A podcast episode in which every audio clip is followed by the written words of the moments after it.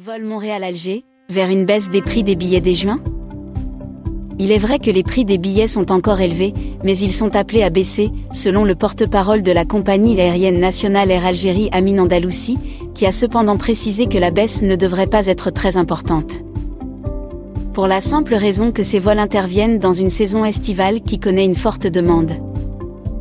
En fait, ce n'est pas évident que les tarifs des vols entre Montréal et Alger restent toujours élevés il y a au moins deux raisons principales qui suggèrent que le mois de juin verra une baisse des prix des billets. La hausse du nombre des vols entre le Canada et l'Algérie sera plus importante que ce qu'on pourrait le croire. Jusque-là, Air Algérie n'opère que trois vols par semaine sur les cinq vols autorisés depuis février. En réalité, la demande n'est pas très forte durant la saison hivernale sur cette ligne, ce qui a poussé Air Algérie à garder seulement trois rotations hebdomadaires et Air Canada à se retirer entièrement, faute de rentabilité.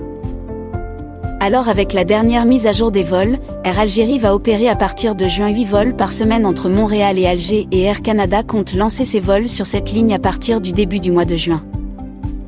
Donc, les ressortissants algériens installés au pays de l'érable auront à leur disposition jusqu'à 16 vols par semaine, si Air Canada décide d'opérer les 8 vols que lui accorde le principe de réciprocité.